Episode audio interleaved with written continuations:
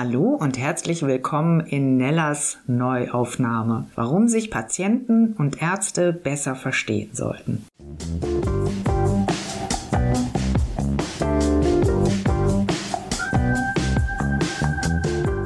Wie angekündigt geht es jetzt weiter im zweiten Teil der zweiten Folge des Interviews mit Frau Dr. Martina Preisler, der Psychoonkologin und wir wollten ja auch noch klären, wie es eigentlich aussieht mit den guten Ärzten. Wie findet man die überhaupt? Wie erkennt man die? Los geht's!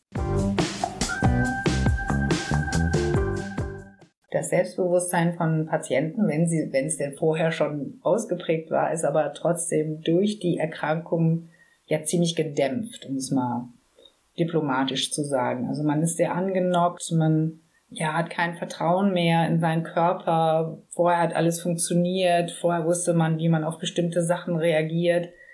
Wie, wie schaffst du es oder was, was sind deine Empfehlungen, um dieses Selbstbewusstsein wieder hochzuholen, wieder wach zu küssen? Also man muss dazu sagen, meistens also ist, ist es im Klinikalltag nicht so das Thema.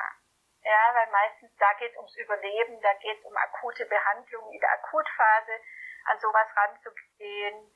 Da ist meistens nicht die Zeit dafür. Wir haben ja auch begrenzte Anzahl von Zeit für den einzelnen Patienten und da ist es immer praktisch, was ist das jetzt im Moment Wichtigste? Natürlich sind immer tausend Themen da und wir müssen uns dann halt immer fokussieren auf ein Thema, das wir jetzt also verbessern können. Beziehungsweise nein, es gibt schon so eins, äh, wo ich auch immer empfehle, was, was gibt's im Moment in, in der Klinik zum Beispiel, wenn man sich so nicht selbstbewusst fühlt oder einfach so ganz, wie du es jetzt eben beschrieben hattest. Zum Beispiel würde ich auch empfehlen, nicht immer im Kliniknachttempo rumzugehen, sondern sich anzuziehen, bequemen Jogginganzug oder Trainingsanzug, dass man sich einfach nicht immer in dieser Krankenposition bewegt. Vielleicht sich als Frau auch schminkt oder einfach, wo man so das Gefühl hat, das tut mir jetzt gut und das pusht ein bisschen mein, mein Selbstwertgefühl um einfach auch nicht nur auf die Rolle oder sich in die Rolle der Erkrankten hineinzugeben. Ja, und wenn man dann wieder ähm, zu Hause ist, auch aus der Akutbehandlung erstmal raus ist, geht, äh, kann es sehr hilfreich sein, einfach sich auf das zu besinnen, die anderen Rollen, die man noch so hat, als Mutter, Tochter, Frau, Freundin, auf die Dinge zu schauen, nicht nur die Erkrankung betreffend, sondern auch die, die ganzen anderen Rollen, die man so hat und die wieder äh, sich bewusst zu machen und äh, sich wieder ein, ein Stück weit selbst zu fühlen, zu lernen, auch wieder mit dem Körper umzugehen. Das kann ein Stück weit, also ich, ich schlage das unter dem großen Kapitel Selbstfürsorge. Das können sich Massagen zu gönnen, sich einzucremen, sich mit anderen Erkrankten auszutauschen, auch was die gemacht haben, was ihnen gut tut. Ähm, da einfach so ein, ein, Stück weit zu gucken, auch von was esse ich jetzt gerne, also was, was mit was nähere ich mich, um dann einfach wieder so die ganze Person, wo jetzt die, der erkrankte Teil nur ein Teil davon sein sollte. Oder auch, ich empfehle manchmal auch zu Hause dem Krebs eine gewisse Zeit zu geben, wo man drüber redet oder drüber diskutiert, aber dann einfach auch versucht, ähm, sich davon abzulenken und sich auf die anderen Dinge zu besinnen, die man vorher auch schon im Leben getan hat und die man vielleicht jetzt immer noch tun können. Also dann auch auf das zu schauen, was geht, was ist möglich, für was bin ich dankbar und ähm, sich auf das zu fokussieren, anstatt immer drauf zu schauen, was habe ich jetzt verloren oder was geht gerade nicht oder das kann eine Möglichkeit sein. Und ähm, natürlich braucht es seine Zeit. Manchmal sind ja auch Operationen, wo man einen Arm verliert oder wo man einen Anuspreter dann hat oder ähm, verschiedene Dinge, die am Körper auch ähm, sich verändern. Für Frauen ist es oft sehr belastend, die Haare zu verlieren bei der Chemotherapie. Da kann einfach auch früh helfen, sich ähm, zu informieren, möchte ich denn eine Perücke tragen? Und das, das heißt dann auch, dass man frühzeitig mit den Haaren, die man da noch hat, ähm, zu jemandem geht, damit man eine ähnliche ähm, Haare dann wieder haben kann. Oder man sagt, es gibt ja auch ein ganz berühmtes Buch, wo ein, eine junge Krebspatientin ähm, sich vier, fünf Perücken geholt hat und dann immer je nachdem, wie sie gerade drauf war, sich diese Perücken aufgesetzt hat und dann auch so in die Rollen reingeschlüpft ist. Ähm, also manche sagen, ich möchte es nicht, besonders im Sommer kann es auch jucken auf dem Kopf. Ich möchte dann eher so Es gibt ganz tolle Seminare auch, wie kann man Tücher kunstvoll um den Kopf binden oder so kleine ähm, Mützen. Also es gibt verschiedene Möglichkeiten, wo ich mich einfach informieren muss ähm, und schauen muss, was für mich dann passend ist, mit was ich dann da äh, mich am wohlsten fühle. Wir haben ja jetzt gerade fast nur über Frauen gesprochen, aber damit sind natürlich genauso die Männer gemeint. Liegt wahrscheinlich daran, dass hier zwei Frauen miteinander reden. Also, liebe Männer, es sind auch die Ehemänner gemeint und die Väter und die Söhne und natürlich auch die Freunde, die darf man auch nicht vergessen. Dann wollte ich noch sagen, das Buch, das hier erwähnt wurde, das kommt dann nachher nochmal in den Show Notes. Also unter dem Interview werde ich das verlinken, zusammen mit Titel und dem Namen der Autorin. Also nicht, dass ihr meint, äh, wir lassen das jetzt einfach unter den Tisch fallen. Ja, Martina, dann nochmal eine Frage natürlich an dich. Wir sprachen im Vorfeld über die mir bisher unbekannten subjektiven Krankheitskonzepte. Was ist genau damit gemeint? Kannst du uns das ein bisschen erläutern? Mit ähm, unter subjektiven Krankheitstheorien ähm, oder Konzepten versteht man, ähm, dass jede Person eine eigene Idee hat davon, woher kommt die Erkrankung, wie muss sie behandelt werden, wie ist der Verlauf, ähm, und wer ähm, ist derjenige, der sagt oder mich behandelt letztendlich. Ähm, all das ist in, in, in dem eigenen ähm, subjektiven Krankheitskonzept enthalten. Dazu gehört, also als Beispiel zum Beispiel, das, das, Problem ist halt, dass diese Konzepte meistens nicht hinterfragt werden. Die bestehen meistens aus einem gewissen Vorwissen, was man sich so ähm, nicht bewusst, aber un, unterbewusst abgespeichert hat, dass man immer wieder in den Medien hört oder von anderen gehört hat, dass das so so ist, wie zum Beispiel, dass einem von der Chemotherapie immer übel wird. Das ist aber gar nicht so und Genau, und auch so die Idee davon, wie viel kann ich da selber kontrollieren an dem Heilungsverlauf und dem Genesungsverlauf. Das ist auch ähm, in, meinem, in meiner Idee davon, was kann ich tun oder was nicht ähm, enthalten. Ja, okay, aber was ist denn eigentlich ja das Schlechte daran oder ja, welche Auswirkungen kann das haben? Was ist, was ist das Fatale, wenn man diesen subjektiven Krankheitskonzepten folgt? Naja, dass man mit falschen Grundannahmen an, an die Dinge rangeht oder mit einem dass man aufgrund dessen, dass man denkt, man weiß, wie es ist, das auch gar nicht hinterfragt und gar nicht auf die Idee kommt. Ich kann mich an ein Beispiel erinnern von einer Patientin, die, die mir sagte, sie hatte einen künstlichen Darmausgang bekommen und für sie war das extrem belastend. Und für sie war einfach in ihrem subjektiven Krankheitskonzept abgespeichert, dass das jetzt für immer ist. Also sie hatte die Idee und hat es auch gar nie hinterfragt. Und dann nach, nach ein, zwei Jahren hat der Arzt gesagt, so, jetzt können wir mal drüber nachdenken, das rückzuverlegen. Und äh, sie ist aus allen Wolken gefallen, ähm, weil sie zwei Jahre lang so gelitten hat, weil sie immer gedacht hat, das ist jetzt für immer. Und sie ist damit einfach nicht zurechtgekommen. Ein anderes, eine andere Idee ist einfach, dass dann so ein zum Beispiel auch Angehörige haben ja subjektive Krankheitskonzepte, was, was Patienten jetzt tun sollten, weil die haben ja eine gewisse Idee, was man jetzt tut, wenn man eine Krebserkrankung hat, dass dann da auch so eine gewisse Idee davon hat, wie der andere sich jetzt verhalten muss, was natürlich immer zu Konflikten führt. Oder ähm, ich denke, das, das Fatale ist wirklich, dass dieses implizite Wissen, was man da vermeintlich hat, nicht hinterfragt wird und dann einfach viele Dinge so abspeichert, dass man da jetzt sowieso dran stirbt oder dass ich da jetzt nichts machen kann oder dass ich dem völlig hilflos ausgeliefert bin. Das hat sowas mit auch mit einer Kontrollüberzeugung zu tun. Also wie viel Kontrolle habe ich äh, über das, was mit mir geschieht. Gleichzeitig hat es auch viel an Auslösern drin, äh, an der Ursachensuche, weil es ja viele Patientinnen gibt und Patienten, die denken, okay, ich hätte mich früher von meiner Trau Frau trennen sollen oder von meinem Mann und deshalb habe ich so lange gelitten, deshalb habe ich Krebs bekommen. Oder ich habe immer das und das gemacht und deshalb habe ich Krebs bekommen. Also da sind viele Ideen drin, die einfach für die, für die eigene Lebensqualität, äh, die eigene Lebensqualität sehr reduziert. Und ähm, neben dem dann manchmal einfach auch fatale Folgen hat, ähm, dass ich Dinge nicht mehr hinterfrage oder nachfrage, weil ich denke, ich weiß es. Ja, was du da jetzt gerade geschildert hast, das kann ich sogar bestätigen aus eigenem Erleben, weil ich mich auch immer gefragt habe, es kann doch gar nicht sein. Ich habe ja im Grunde alles gemacht, was man machen muss, um gesund durchs Leben zu gehen. Woran kann es denn aber liegen, dass ich doch erkrankt bin? Und dann kam ich dann mit allen anderen irgendwie auch zu dem Ergebnis, es muss wohl der Stress sein, der meinen Krebs ausgelöst hat. Was anderes kann es quasi gar nicht sein. Und als ich das dann mal mit meiner Frauenärztin äh, besprach und ihr das auch so darlegte, dass ich jetzt weiß, woher alles kommt, hat sie mich nur groß angeguckt und gesagt, ja, hören Sie mal, also das kann ja gar nicht sein. Überlegen Sie doch mal, wenn das so wäre, dann wären ja alle Chefetagen wie leer gefegt, weil die ja auch so viel Stress haben. Oder mein Gott, wer hat denn eigentlich nicht Stress? Also im Grunde wären wir ja alle krank jetzt. Und da dachte ich, ja, stimmt, siehste. Und sie meinte, das ist eben auch ein großer Irrglaube, dass viele denken, der Stress sei schuld. Also das nochmal um deine äh, Sache dann nochmal ähm, abzurunden und zu sagen, Mensch, ähm, Leute, geht nicht da in die Falle eurer eigenen subjektiven Krankheitskonzepte oder Theorien, die ihr da aufstellt. Schon wartet die nächste Frage auf dich und zwar, was ist, wenn ich eine Therapie so nicht möchte? Wie kann ich ein mögliches Nein gegenüber dem Arzt formulieren?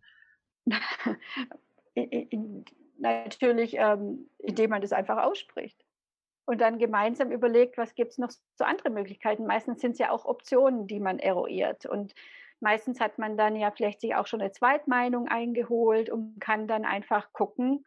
Ähm, da ist auch wieder die, die, die Selbstverantwortung, die Eigenverantwortung gefragt. Ähm, ich würde auch immer empfehlen, eine Zweitmeinung einzuholen, damit man einfach auch ähm, auf einem Feld, wo man über so Haupt, überhaupt gar keine Ahnung in der Regel hat, wenn man da dann reinfällt oder so eine Krebsdiagnose bekommt, ähm, dass man da sich erstmal sehr, sehr gut informiert und guckt, welche Behandlungsmöglichkeiten gibt es und dann ähm, entsprechend sich beraten lässt und dann die für sich geeignete Therapie aussucht. Behandlungsverlauf von einer, von einer Therapie ist natürlich auch immer davon sehr groß abhängig, ähm, ob der Patient dahinter steht oder nicht. Von dem her ist jeder Arzt auch daran interessiert, dass der Patient die Therapie auch mit unterstützt und tut. Und natürlich ist auch immer die letzte Entscheidung liegt beim Patienten. Das sagt nicht der Arzt, der Arzt gibt Empfehlungen und der Patient kann sagen, was er möchte oder nicht. Und wenn man jetzt so eine ganz andere Idee hat, also man kann natürlich Nein sagen, aber was das möchte ich nicht. Dann ist ja immer noch die Frage, möchte ich dann was anderes oder möchte ich einfach nach Hause gehen? Dann kann das jeder Patient tun. Ja, was sind denn deine Erfahrungen zum Thema Zweitmeinung?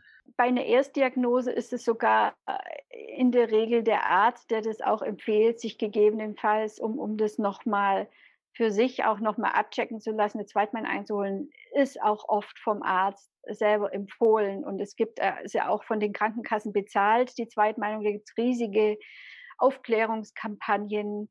Ähm, von dem her ist es nicht selten für einen Arzt zu hören, ich hole mir mal eine Zweitmeinung an. Und dann ist ja immer noch so die, die, die Frage, natürlich ist auch der Arzt daran interessiert, dass sich der Patient gut informiert fühlt. Und wenn es da dazu eine Zweitmeinung, wenn die hilft, dann ist da kein Arzt ähm, und wenn der Arzt dann sagt, äh, das gibt es bei mir nicht, dann müssen, muss man den Arzt wechseln. Informationen sind wichtig, das haben wir jetzt auch äh, dringlich von dir gehört. Ähm, was sagst du denn zu Foren im Netz oder Ratgebern aus dem Netz?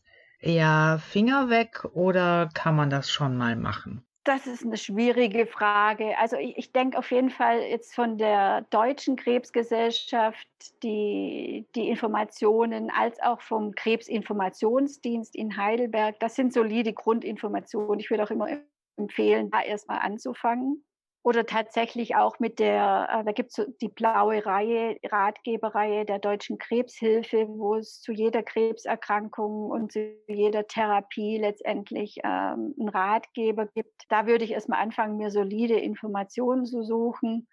Dann ist immer so dieses Thema, Dr. Google gibt natürlich unheimlich viele Informationen, da kann man sich auch ziemlich verrückt machen von dem her würde ich mit diesen Basisinformationen anfangen, dann wenn ich das Gefühl habe, ich wäre verrückt, wenn ich da jetzt noch weiter google, dann einfach mal aufzuhören. Und was immer auch helfen kann, ist Selbsthilfegruppen oder die Selbsthilfegruppenleiter der entsprechenden Erkrankung, die man hat, mal anzurufen. Man muss gar nicht unbedingt in die Selbsthilfegruppe gehen, wenn man das Gefühl hat, es liegt einem nicht darüber zu sprechen. Aber die, die Selbsthilfegruppenleiter haben in der Regel über viele Jahre Erfahrungen und können dann schon auch sagen, oh, guck mal, lass dich mal da operieren oder guck mal da. Aber das ist natürlich immer abzuwägen. Deshalb ist es auch ganz gut, ein Team mit, mit einem Freund oder mit einer Bekannten oder mit dem Ehepartner oder Ehepartnerin, also mit jemandem, mit dem man das auch besprechen kann. Als auch ähm, die Krebsberatungsstellen kann man sehr gut für sowas aufsuchen oder auch die Psychoonkologen ansprechen. Also da gibt es verschiedene Unterstützungsmöglichkeiten mit dieser Informationsflut und äh, mit der alle Patienten oder und auch Angehörige früher oder später äh, Momente haben, wo sie sich völlig überfordert fühlen. Und aber daran sieht man eben auch, dass es nicht den einen Weg gibt. Also jeder muss, muss, muss gucken und das ist das Schwierige eben. Ich sage immer, ich spreche immer mit diesem Wort, ein Durchwursteln weil eben so viel Informationen zu Krebserkrankungen und so viele Studien und ähm, das kann ein einzelner Mensch gar nicht mehr alles intus haben oder ähm, parat haben, wo man dann hingehen könnte und sagen, okay, sag mir mal, was jetzt richtig ist. Somit gibt es den richtigen Weg gar nicht, sondern jede Person muss sich da durchwurscheln, ihren Weg finden. Aber da gibt es eben viele Unterstützer, an der Seite, die einem helfen, sich da durchzuwursteln.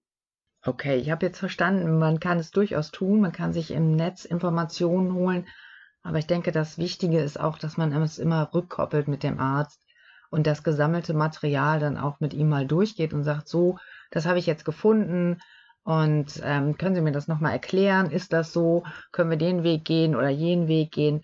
Ich denke mal, das ist ganz wichtig, dass man nicht alleine bleibt mit diesen ganzen Informationen, weil man wahrscheinlich sonst auch den Überblick verliert und eventuell auch in eine ganz andere Richtung oder falsche Richtung läuft, gedanklich. Also das fände ich dann auch nicht so erstrebenswert. Ja, ja. Also ich halte es für, für elementar, das auf jeden Fall mit dem behandelnden Arzt zu besprechen.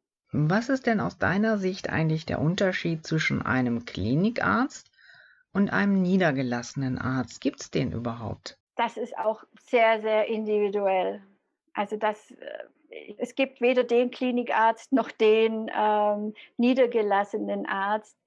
Ähm, was ich in manchen Situationen ähm, empfehlen würde, ist, dass man sich einen niedergelassenen Arzt sucht, der einen durch die komplette Bekrankung begleitet. Ja, das kann manchmal der Hausarzt sein, wenn er da Ahnung hat, aber manchmal empfiehlt sich einfach, sich einen niedergelassenen Onkologen zu suchen, der einem über die ganze Weg hin, auch wenn man in die Klinik geht und wieder zurückkommt, weil es ist ja immer so, dass auch ambulante Behandlung stattfindet, weil das eben so ist, dass in Kliniken, also vor allem in Universitätskliniken, ja das ja letztendlich eine Universitätsklinik auch ein Ausbildungsinstitut ist, dass da Ärzte immer wieder wechseln und dass man verschiedene Ansprechpartner hat und so, dass man in, im Rücken sich ähm, einen ambulanten Onkologen ähm, sucht, der dann auch letztendlich alles begleiten kann. Ja, das deckt sich auch mit meinen Erfahrungen, denn meistens ist es ja so, dass der Klinikarzt oder gerade der dann auch noch mal in der Ambulanz einen dann in der Nachsorge behandelt, eher den Tumor im Blick hat und die Blutwerte. Und wenn man das ganzheitliche noch dazu haben möchte, sollte man doch wirklich sich auch noch mal an einen niedergelassenen Internisten wenden. Das muss ja nicht unbedingt ein Onkologe sein. Genau. Ja, jetzt habe ich nur noch eine Frage hier auf dem Zettel, die Abschlussfrage.